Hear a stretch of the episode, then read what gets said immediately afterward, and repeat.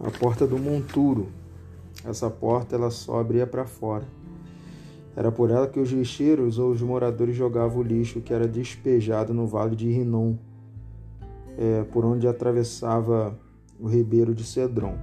Segundo Champlin, era uma espécie de esgoto a céu aberto. Né? O que podemos aplicar à igreja de hoje?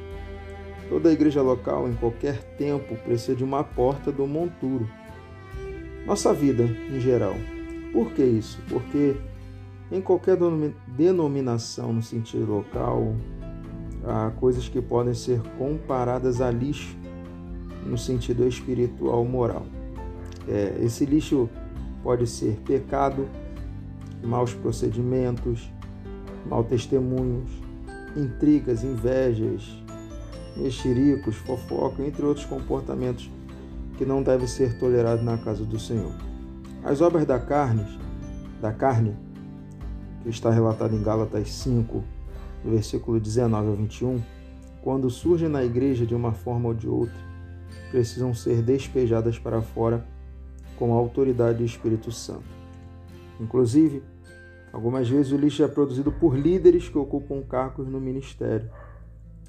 Desonestidades, má administração dos recursos financeiros, que incluem os dízimos e as ofertas, que muitas vezes não são usados é, lícita, de forma lícita, ou são usados ilicitamente. Pecados ocultos são lixos guardados nos depósitos espirituais e, quando são expostos, causam grandes prejuízos. Esse é o lixo que mais fede, né? O caminho é a confissão de pecados com abandono na sua prática, segundo Provérbios capítulo 28, 13. Eu conheço bem, né? De, de, de ter passado por isso. Posso falar de é, com propriedade.